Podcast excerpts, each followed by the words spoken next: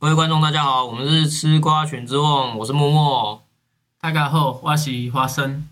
我是阿凯，大家好，我是瓦卡。又到了柯南之夜，上次介绍到第五部剧场版之后，这次要介绍第六部还有第七部，分别是《贝克街亡灵》还有《迷宫十字路口》。其实这两部是我个人非常喜欢的柯南系列电影。呃，我们其实我们这个团之前都会固定每年约柯南剧场版，大概是从第十三部开始吧。然后 在十三部以前的剧场版，我的印象都是从电影播放来看的。呃，到现在今年已经有二十四部剧场版了，但就算已经这么多部了，我们每部剧场版其实都有一些记忆点存在，像是如果引爆摩天轮的话，呃，没有好，然后我那有啊，深谷第二啊，还有对称啊，哎，引爆摩天轮这些都是记忆我点吧？认真来讲，真的没有，我是回头看引爆摩天轮楼这一部的时候才，哦，原来他在讲这个故事，你应该至少有点印象，说，哎，好像是有一个一一直很追求对称的人，没有，完全没有没有吗，？完全没有我那时候是有这样啊，我我对这部那个时候记忆点是完全没有。然后十四号猎物就是扑克牌，还有按数字杀人，知道？然后世纪末魔术师就是基德，还有鸟蛋机关，然后还有射射别人眼睛，然后，然后瞳孔中的暗杀者就很容易跟别人眼睛 就很容易被人家搞混。但这个另外一个我有印象，就是他用雨伞杀人、雨伞犯案的这个手法，这是我有印象的。然后往天国倒数计时就是射原子，还有那个富士山的那个隐喻这样。然后今天要聊的两部就是《贝克街的亡灵》跟《迷宫十字路口》。我想问你们对这两部的记忆点是什么？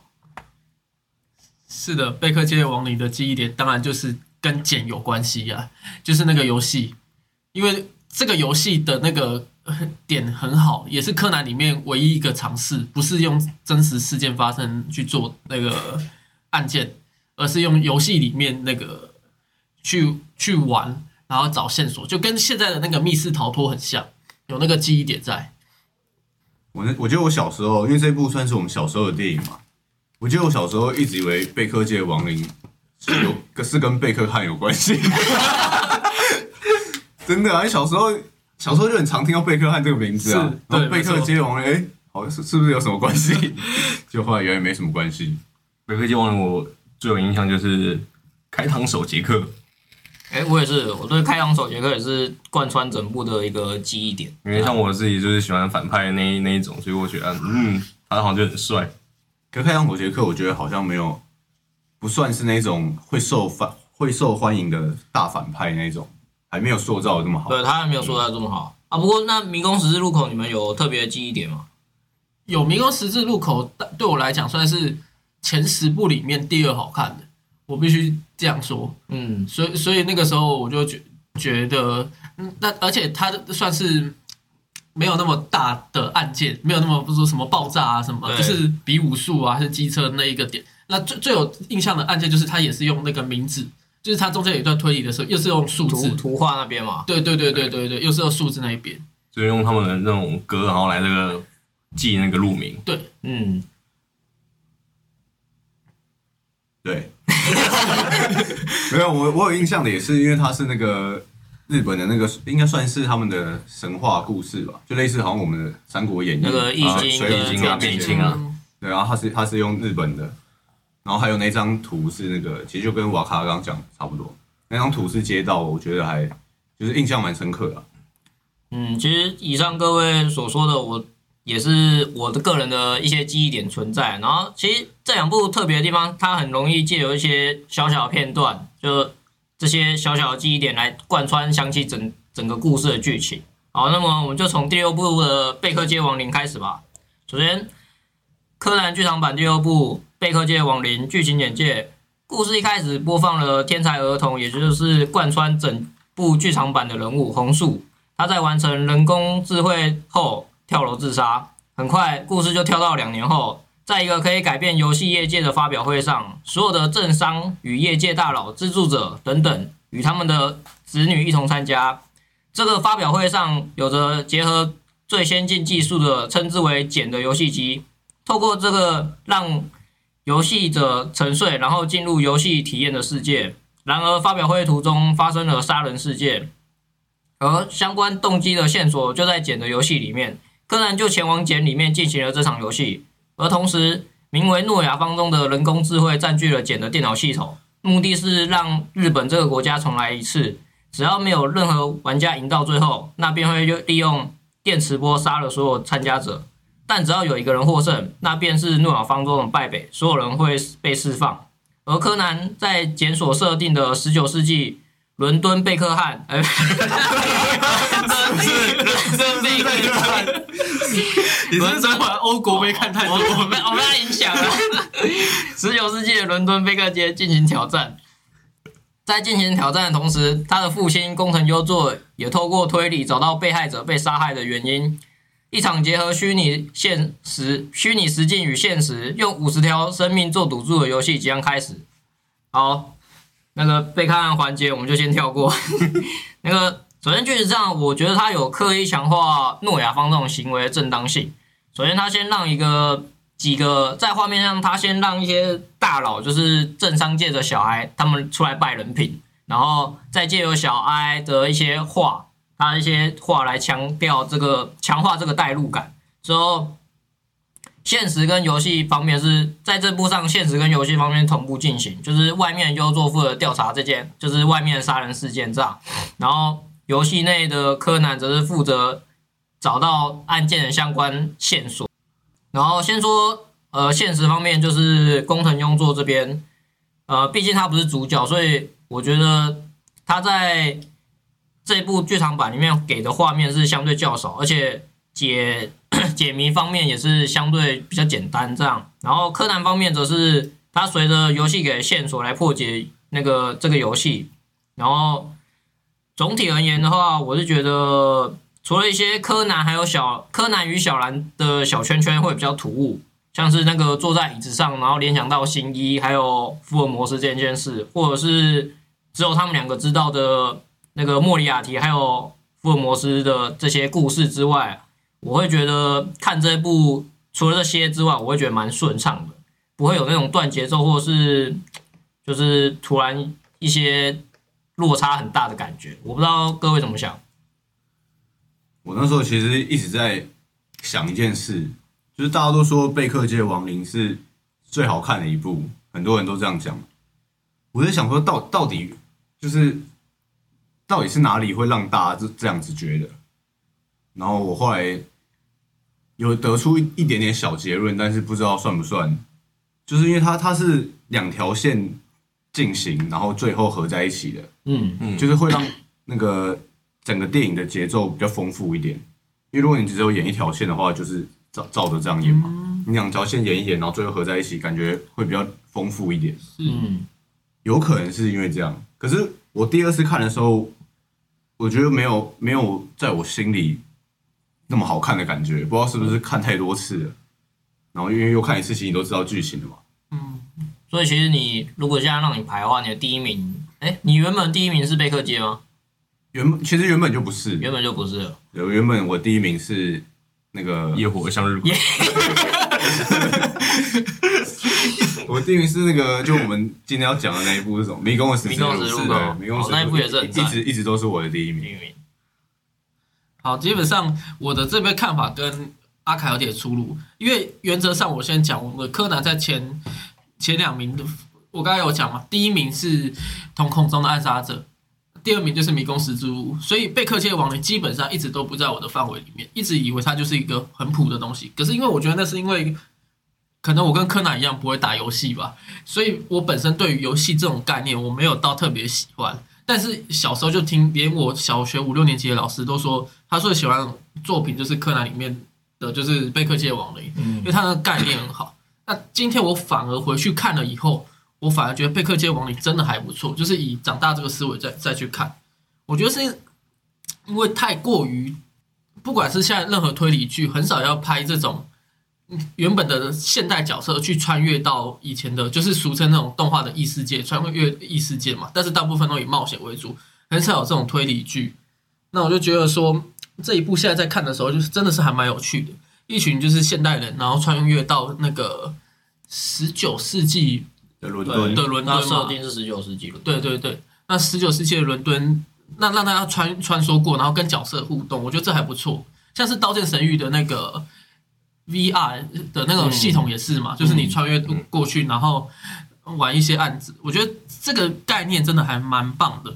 那也是柯南里面还蛮巨大的一个挑挑战。毕竟他后来都没有做这类似的嘛，后来就是都是以单线为主的嘛。嗯，那那你觉得那个这一部，因为柯南他完全没有用阿笠博士的发明，你觉得这这个这个点会让它变成好看的，这是一个要素吗？对我现在来讲，我看了那么多柯柯南以后，我会觉得这样会不错，就是没有腻的感觉嘛。就是他就没办法开挂了，对对，他就没有办法开挂但其。实那个茧也是阿笠博士共同创造出来的。是没错。可是我说整整体的那个对对整体柯南电电影的节奏上，他他完全没有，比如踢什么很强力的球，呃我也觉得花的对对对对对，都是利用，例如说他最后结局是拿斧头去敲那个酒桶，对球头，已经不再是用足球，然后把人家打挂那个感觉，就是不是用他的鞋子这一部分，我觉得还蛮不错。有啊，他刚进游戏差点就要全剧终了，知道我就哎抓到了，马上解释啊，马马上解释，马 上解释说哦，这个在这个游戏里我不能使用这些特殊道具，这样。没错，差点洛阳发作，我整个就要那个崩溃，就说干这些这些人果然没用，然后直接毁坏他们大脑。这些人都只会作弊啊，我就崩溃。对啊，好那好像我自己觉得第一名呢，就真的是那个贝克街亡灵。像其中一方面就是我比较喜欢反派嘛，嗯，然后他是目前看起来哦，里面反派最呃就是那个开膛手杰克是里面最好最就逼格没有掉掉掉那么多的，对逼格没有掉那么多，然后他死也是死人很那个壮烈牺牲那种感觉壮烈。牺牲。其实这部对我来说也是排第一，因为我印象中就是非常好看，而且我这样看下来，我也很喜欢它的这个剧情。那我们现在来进行推理方面的探讨，也不能说探讨，就是推理方面的那个呃探讨。不是原本的探讨是个探讨，就就就就跟那个。不是这个探讨，是那一个哦，那那我了解了，了解了。哦是这个探讨，对对对，你有资格当那个政府官员前，同样都是三级，呃，有这个三级，也有这个三级，也有那个三级。跟你讲，这些我都不会剪。好，其实这部《剧场版》最特别的地方就是他直接把凶手演出来，他完全没有黑影。因为像别部的话，都是会有个黑影，然后来那个暗示，呃，来隐藏犯人是谁嘛。然后其实我觉得这第一个就是像我刚刚讲的，就是为了简化优作这边的故事剧情，就让他可以快不能说说快速带过，就是让大家已经知道这个凶手，然后优作在处理这方面的话也会相对简单，然后大家的聚焦点会放在柯南那边。而且他破案的时候直接调监视器就差不多了，对，没错，唯一一部是那个监视器有派上用场。就是相当于他是用一些现实的手手法，然后很很轻松、很简单就带出来了。然后，但他的一些细节也是有到位啊，就是优作在处理案子的细节也是有到位，像是插刀的血，就是犯人杀了那个之后有把那个刀上的血擦掉，然后他有用掉落在现场的那个卫生纸来研判说为他为什么要把这个刀的上面血迹给擦掉的原因，然后之后再进行调查的时候，他回到现场看了现场环境之后，从那个没办法带凶凶器进会场跟现场监视器来，还有自己的回忆，就是他看到朱星踢球那边的回忆，最后做出那个调查来推导出凶手是谁这样。至于动机的部分，则是由柯南那边的游戏来进行解释。游戏的解释其实有小小呼应到前面应对，就是这我觉得也算是贯彻这一部剧场版的一个事情，就是诺亚方舟一开始在就是要让那个日本重来一次的原因。政治家儿子还是会当政治家，然后医生的儿那个子也会当医爱钱的医生的儿子以后也会变成医生儿子，也会变成医生这样。所以其实他同时就有呼应了，就是开膛手杰克的小孩也会去杀人。嗯，其实也有这种呼应存在，所以他就是有呼应到就是什么人的小孩会去做什么事。然后柯南的推理，我觉得其实开膛手杰克的推理也算是还不错的，就是蛮常常细节里，就是小戒指，然后来如果长期戴的话，他手指会变小，然后来指出犯人。但我觉得更好的推理是在后面的那个朱心是诺亚方舟，或者说是红树的这个推理更为细节，因为其实他有从电影的一些画面来慢慢带出来那个为什么他是那个诺亚方舟。没错没错，我觉得这个其实算做的还不错的地方，因为很多推推理剧就会莫名其妙，就是主角就知道犯人是谁，然后他在讲说哦因为怎么样的时候，其实都没演出来。嗯，嗯，可是这个是有演出来，所以代表说你如果有认真看的话，你也有可能可以推理出来。对。对，所以我觉得这这算是还不错的。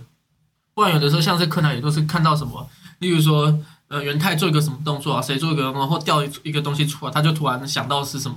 最后再解释。可是这样的话并没有办法让观众可以立刻联想到，但是他是用过往的片段的话，真的还蛮不错。如果有些推理力的强，就是可以去推理到。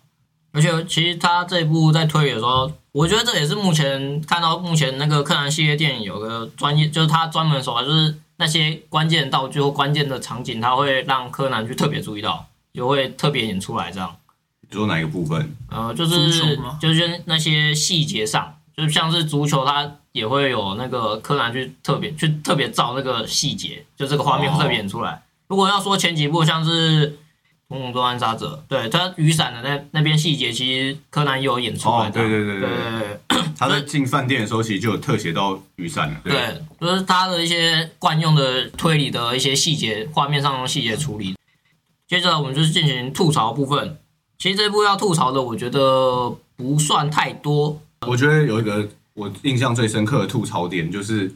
柯南在猜那个莫里亚提教授的时候，嗯，因为莫里亚提不是跟他的马夫互互换身份吗？结果他居然是说，因为莫里亚提教授很喜欢用古龙水，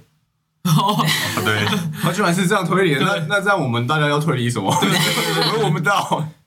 就柯南里面他这集，我觉得他就是比较多，就是用那个可能柯南自己本身就知道那个，对，因为融入那个福尔摩斯的，对他那他那个世界，就是柯南自己本身就知道那些剧情，然后所以他要直接用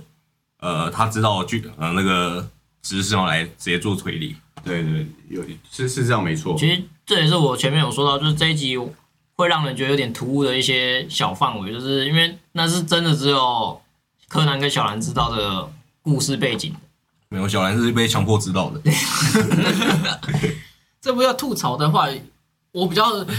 因为我觉得我每次吐槽都吐槽柯南的那个警戒，就我觉得，例如说坐以待毙这件事情，真的还蛮无趣的。就他们应该会想办法叫一些消防队的人想办法要去把他们，毕竟他们小孩都关在那边，然后就交给一个电脑诺亚方舟，那然后他们就坐以待毙，看柯南在玩游戏，然后什么事也都没有办法去做那个。可是碰那个茧就会触电，对吧？碰这个茧就会触电，但是还是要想办法。嗯，比如说防触电的那种，是没错了。就是以真实世界来讲话，他们有点太橡胶手套，其实就解决了。有机会，有机会，对不对？当兵的时候都是要戴那个橡胶手套才可以去关那个东西。我如果那个这样子，然后直接触那个惹怒那个诺亚方舟，然后他直接把全部人都电死。啊，也有可能。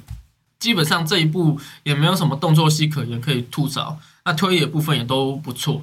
而且因为他没有用道具，所以其实没什么违反物理的地方。哦，也是，而且就是就算违反物理好，它就是在游戏世界里面，你好像也说说得过去。对，对，他的极限动作场景就这部几乎没有。啊，有有一部分啊，就是那个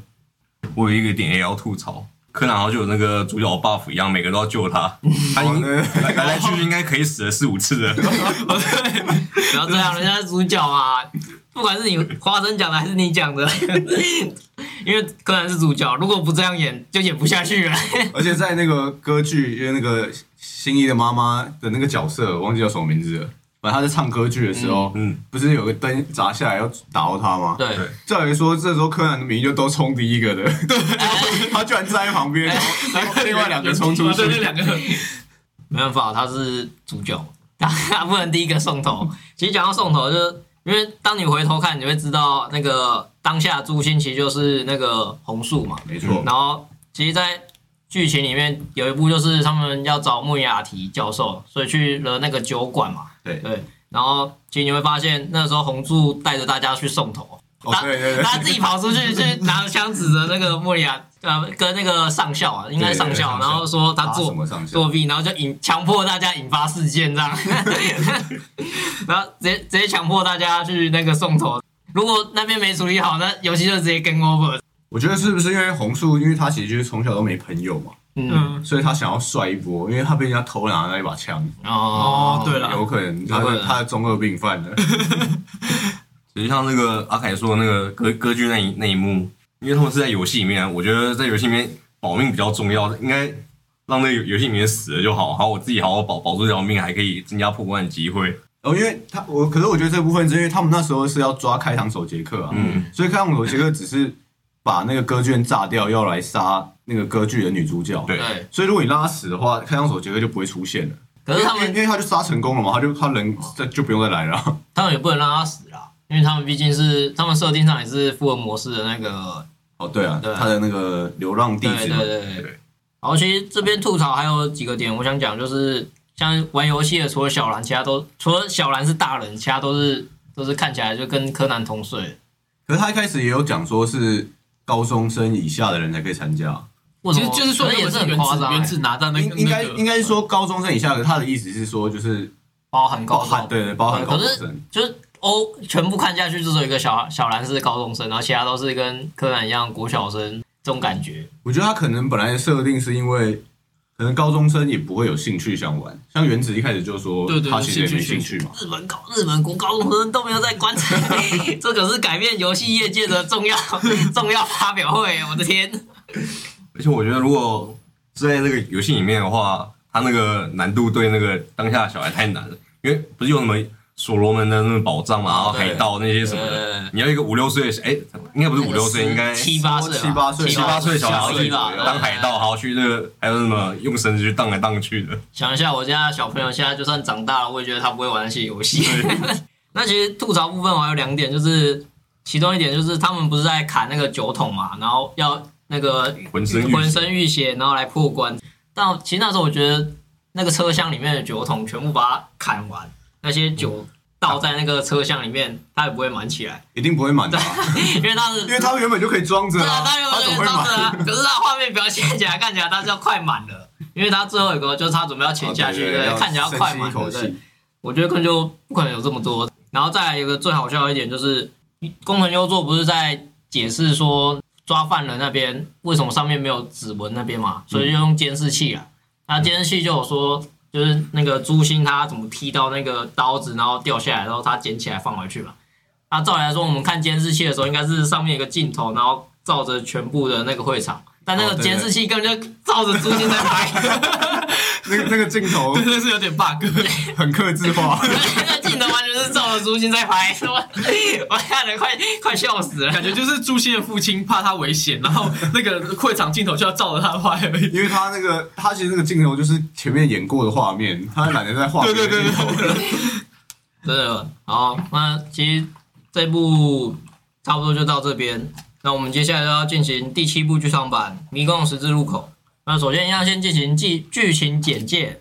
在各地发生的杀人事件，而死者呢都是盗贼团袁世营的成员。服务平是因为杀人案而前往京都调查事情的真相，同时毛利小五郎一行人前往京都寺院调查药师如来佛像盗窃事件。所有的线索都来自于一张图画。在调查途中，服部受到袭击，而荷叶也为了找到袭击者的线索而被挟持。以京都作为背景，围绕着佛像与服部的初恋所展开的一段故事。其实这部剧场版上一开始把主轴就演了出来，就是呃服部的初恋情人，然后接着就是盗贼团的杀人事件，还有 毛利小五郎一行人调查佛像。然后服部为了调查杀人事件，就遇到柯南，然后就把所有的分散的支线束在了一起，这样它就变成一条他们这个剧场版的主线。然后接下来就是遇袭，然后发生事件，再被遇袭，然后就是进行推理调查。呃，找到犯人跟佛像之后，解决了事件，解决案件，还有犯人。其实目前上看到第七部剧场版，柯南就是有几个惯用手法，像是前呼前后呼应，就是他在开头会演一些特别的东西，像这一部的话，就是他有个拍球嘛，其实就是在讲那个平次初恋这件事，他看到那个小女孩拍球，然后同时有那个歌歌曲藏在里面，跟那个佛像的钻石，钻石吗？没有水晶珠，水晶珠，对，水晶珠。然后像柯南这几部剧场版这种前后呼应，是他一定会有的手法，在前几部也是有场景细节。场景细节就是像前面讲，就是一些推理的部分，然后他会用一些过过场画面，然后聚焦在上面，然后就是这一部分其实就是他推理的要件。然后这一部比较特别的地方就是他让毛毛利小五郎秀了一手推理，就是在前面这几部，目前看到第七部毛利小五郎其实基本上没什么用，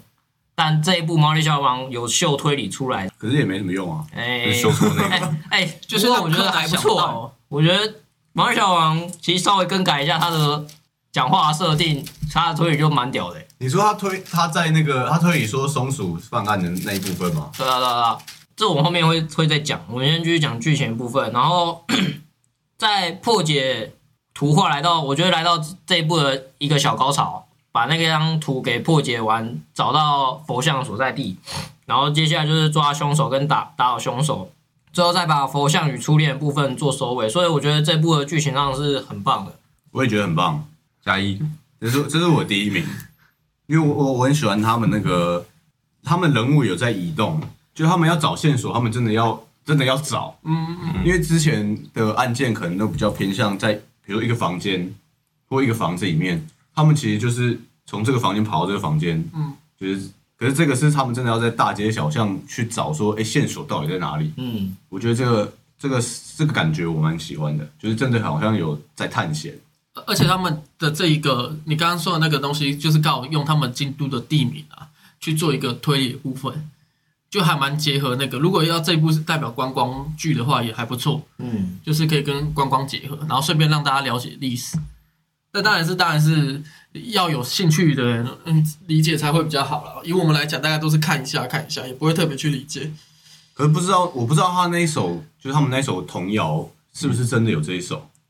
我猜应该真的有，有因为像高雄也有什么一多二路三圣什么的，可是就没有被编成那个童谣啊，哦没有编成歌，让大家那么朗朗上口啊。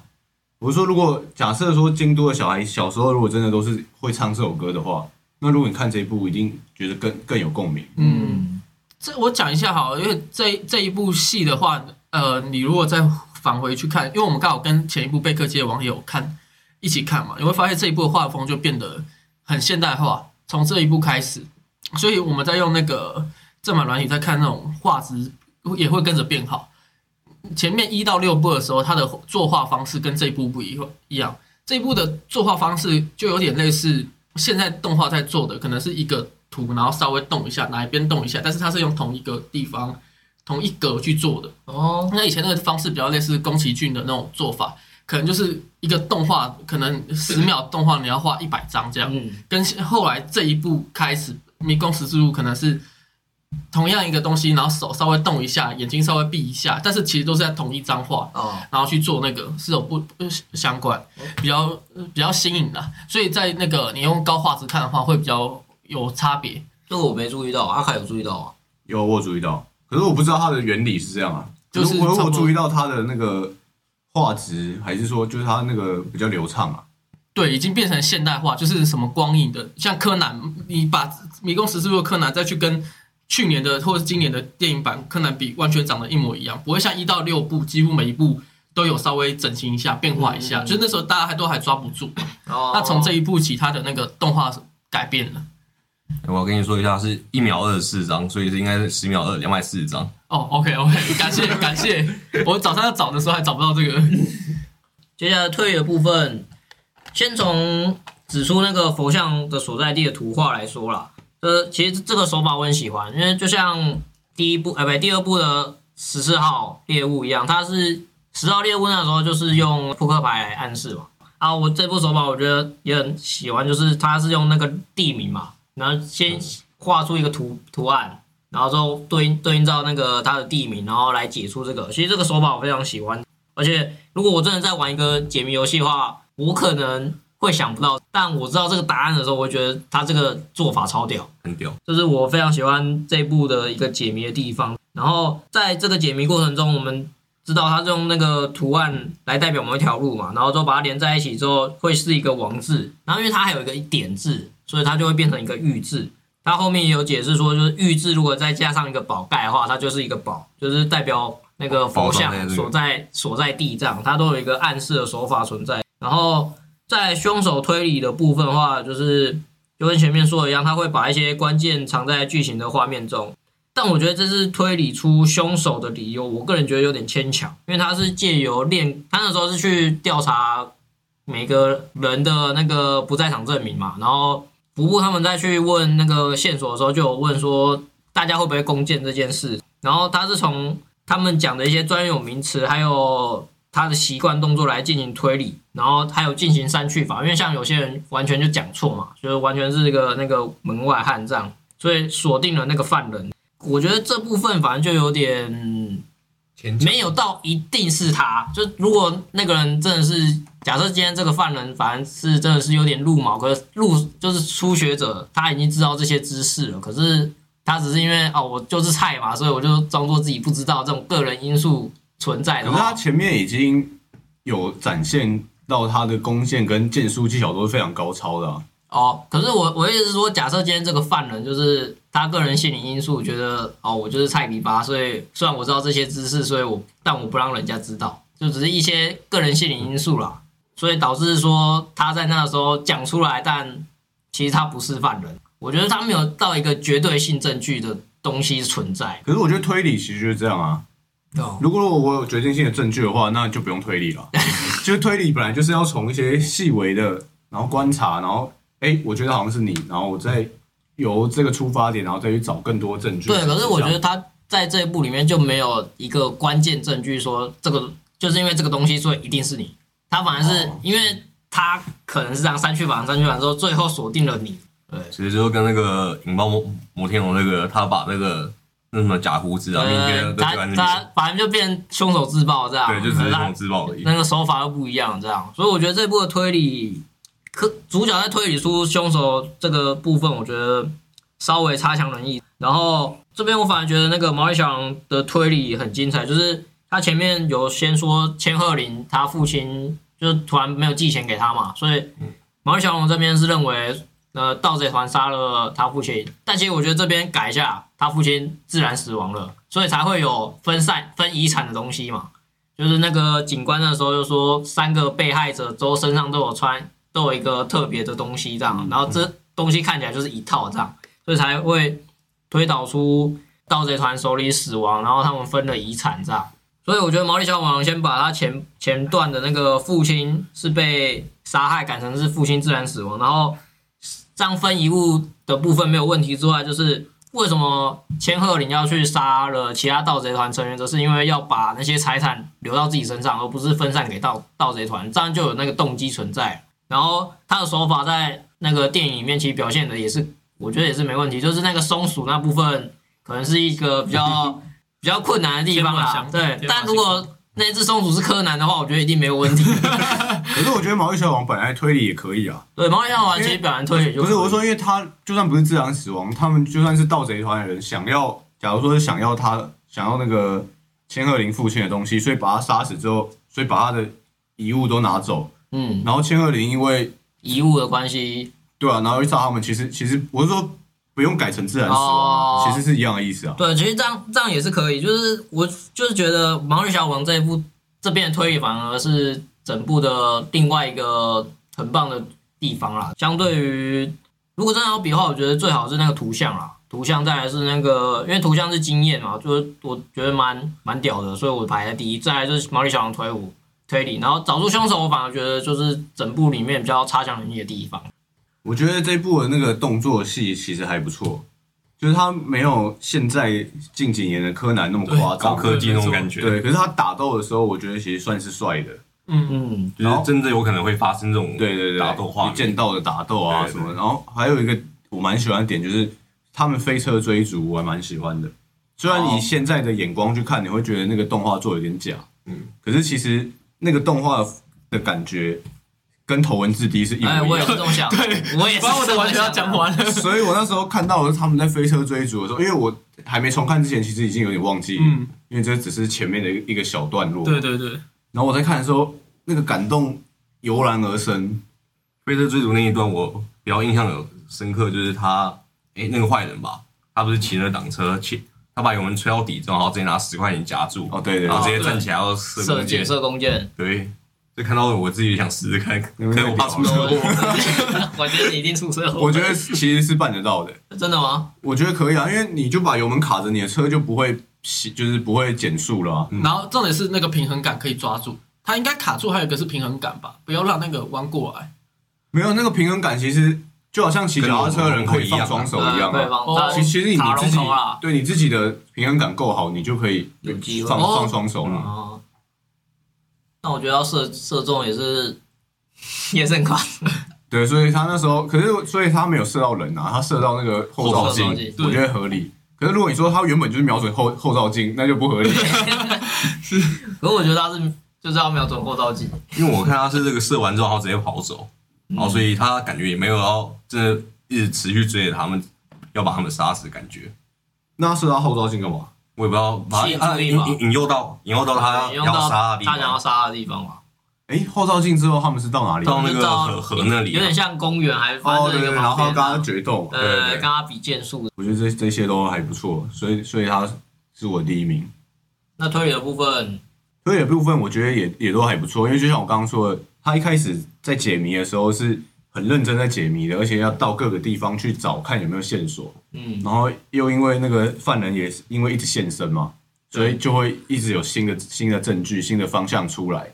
然后最后推理到是那个人的时候，虽然没有很明确的指说就就是你，因为因为后来那个犯人自己就绑架荷叶了啊、所以他就等于自自自己就他一定要现身了嘛，他一定要出来啦，所以就没有没有那个直接指认说，哎、你就是犯人这样。可是我觉得也也没关系，就是因为后来也是要衔接到最后的在那个寺庙的打斗戏嘛，嗯，所以我觉得也还不错，而且又有融合到那个让新一出现，嗯，就是以柯南迷来说，新一出现应该算是一个嗯，不会，算是一个高潮吧？应该不会，不会吗？因为像我女朋友就是柯南是柯南，新一是新一，对啊，可是然后说可是你看了柯南那么久，新一都没出来，然后哎，他就是他这个角色终于出现了，这就是一个很奇怪的状况，就是对我来说他们两个是同一个人，对他们来说他们是完全不同的人，这样。然后说，像我就会说柯南做什么事，新一做什么事不是都一样吗？然后他说不对，那新一做什么事就是屁孩，然后柯南做什么，因为他很小，所以他很可爱。所以其实这不一定啊，我觉得不一定。对啊，就是我说至少也算是一个爆点啊，嗯就是说哎，这一这一部你本来不会想说哦，就是柯南跟平次的嘛，哎，怎么突然新一也有出现一下下这样？像那个他推理那那张那个图的时候，就我觉得他那个片段有出来的时候，然后就是也一方面也是那个增加那个日日本观光了，因为像、像京都我，一日游，因为因为像我那个同事，他就有说那个他就是看我那个，然后他有到日本，然后就照那个电影里面，然后有拍到的地方，他都有去，哦，就就是那个边庆石啊那些什么都有点。照他们照他柯南的路线再走一次，对类似那种感觉。对，那有一天走完吗？呃，有没有一天走完我不清楚了。哦，我觉得一天走完也是可以的啊，因为那有机会。如如果你没有要在一个点 在那边玩的话，嗯，因为他们因为柯南他们其实也是到那边啊看一下，看一下哎然后骑车好像不是这边就就走了。对如果你要用这样的方式绕，一定是绕得完，嗯因为都在京都里面而已嘛。对，好，那接下来就进入下一个阶段，就是吐槽部分。那首先这一部没有炸任何东西对，他有他有放放火烧东，西啊。只只有把寺庙烧了。啊，可是其实在寺庙也没有烧掉，就是烧旁边的那个枯枝这样。嗯，然后最扯的地方，我觉得应该就是服部骑机车过那个桥，哦，对对，他那个桥哦对完全掉了嘛，然后他骑骑在那个木头上，这样 我觉得那边改一下会比较好。我觉得那边改成服部已经快要骑到了，快要骑到对，然后，那那个人砍掉，然后所以他他只有维持一点点，然后就骑上来秒钟的时，候，这样会虽然也是很夸张，可是真实一点，呃因为真实一点。因为他他是他等于从桥的一半就开始在骑车，那个平衡感。不如果你这样改的话，代表呃，服部已经在你面前，你还在那边割绳子，可是因为割绳子本来就很快，因为他把他演的割的慢了一点，哦。你可以割很快就割掉了，因为他还在那边然后就走了。来回那边砍嘛。其实绳子应该没那么坚固吧，该是或是你的小刀太钝了。然后再来是那个闪火车啦，然后那个诶那是算闪电车还是闪火？应该闪火车电车吧？电车哦？就是那个他用烟雾嘛，嗯然后对看不到，然后闪火车，但反应很快。其实那个我觉得还还是可以做得到对。这个不不太需要吐槽。哦对，因为像我之前就骑车的时候，然后前方前方车就好像没注意到，前方就一一台汽车哦在面前，我也是一个瞬间，然后把他给闪走了。一个，扭腰，我觉得跟我好帅哦。一个扭腰，然后对象有车过来。哦，然后那个这部真的要吐槽的话，我觉得就是那个柯南那个那个表，他不是服部准备要战败那时候，然后凶手还有说下面还有弓箭手在瞄准你，然后柯南就说。那个我在这边，然后就把那个表丢出去，这样，然后那个弓箭手就射射过去，刚好射成一个阶梯刚好射成一个阶梯就算了啦。那那个那三个弓箭手真的是原本已经在瞄准腹部，都已经瞄准好拉好弓了，然后突然就有个人说：“来看我这边。”然后他们就转过去，然后射箭，真的是我就满脸问号。他们其实可以先把腹部射掉了，然后都再跑去射柯南才对。没错，是没错啊。就是不能一心二用。这个故事告诉我们说，当坏人也不能一心二用，否则你会战败我。如果是那个站在上面站在上面那个凶手，我一定会气死。你要嘞，老板叫你做什么，你为什么要做别的事？所以我觉得他们其实真的是活该下去。我觉得还有个点，可是那个点比较细微一点，而且我有点忘记是在哪一段了。反正也是凶手在前段的时候，然后有出现，嗯，然后忘记是射弓箭还是干嘛，然后柯南他有轻轻一跳，然后他跳到树枝上面，然后他就哦，说好像腹部小心，然后他自己先跳开，哦然后他就直接跳到树枝上。哦，哦这一点对，那时候我就觉得，因为那个画面可能也没做好，我觉得好像有点漂浮的感觉。但就是觉得，哎、他怎么飞上去了？然后他跳跃力真的很好。在一开始的时候，服部不是拿小朋友木刀？哎，对对，我要讲这一段，我要讲这一段。哎，他跳跃力直接跳到那个，我看了一下那个画面比例，他至少跳了一个人的身自己的身高。对啊啊，我说的应该是这里啊。好像哦，是这他个。他跳上去的感觉很像是飞上去。对对对对，因为因为今今天早上我在看这一部的时候，我还特别去试试了一下，但完全不行，而且它是整个平衡感很好，还是直挺挺的站的。通常你要这样往后跳的时候，你的那个一定会弯曲，就是大部分你的那个脚啊，还有那个背呃会稍微所以，我那时候看的时候，我就觉得他好像是飞上去的、啊。对对对对怎么了？怎么突然飞起来了？可能他的鞋子本身就有那个力量。有那种在想，钢铁人做的，对不对？好，第七部剧场版《迷宫十字路口》就到此为止。我们现在已经看了七部了，那离二二十四部，那现在是说到二十四部嘛？可以的，很快的。没有好像是吧？好像好像还有点遥远。那目前你们这七部要你们排行的话，你们会怎么排？我第一名一定是《迷宫的十字路》啊，因为我从一开始就说我最喜欢这一部。其实有原因吗？还是就是喜欢？没有，就是因为我有时候喜欢其实我我喜欢他的那个，他真的到真实的地标去找线索的那个感觉，哦，会让我有点回想起来我们以前在玩那个 Pokemon Go 的感觉。真的就是你那时候是是是那时候そうですね就是你真的就要走到那边抓，对对然后对对然后就是 你真的要在这个街道里面，然后到处去找寻线索嗯，的那个感觉，我还蛮我觉得还不错，很很有那个游戏那个 RPG 的感觉。嗯，然后最后也找到线索，然后一步一步找到线索，然后最后在一个就最后的决战舞台，然后打架这样子。嗯我觉得还我蛮喜欢的点，是因为这个有有那种实况感。那如果让你排二跟三呢？二跟三我要看一下，那你们呢？我的话，我第一部就是《贝克街亡灵》，再来跟我一模一样。再来就是《世纪末魔术师》，然后那部也很好看。然后再来就是《迷宫十字路口嗯，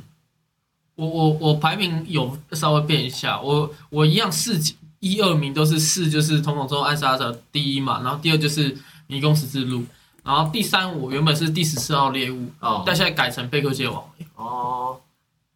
哎，对，前面的你是要把你的双下巴削掉？没有，哎，对，前面的吐槽部分，我有我有一个部分也也要吐槽一下。什么什么部分？就那个毛利小五郎，他不是推理那个杀人犯的时候，他不是有后面有推理到那个好像有排排中的数字来嘛，哦，对对对，然后他不是说那个啊，好像说我们接下来我会不会轮到我，他直接把第二部的梗拿出来，然后柯南说这是以前发生的事情，而且那边蛮好笑的。对，阿凯，你有答案了吗？你二三，有我的我的二，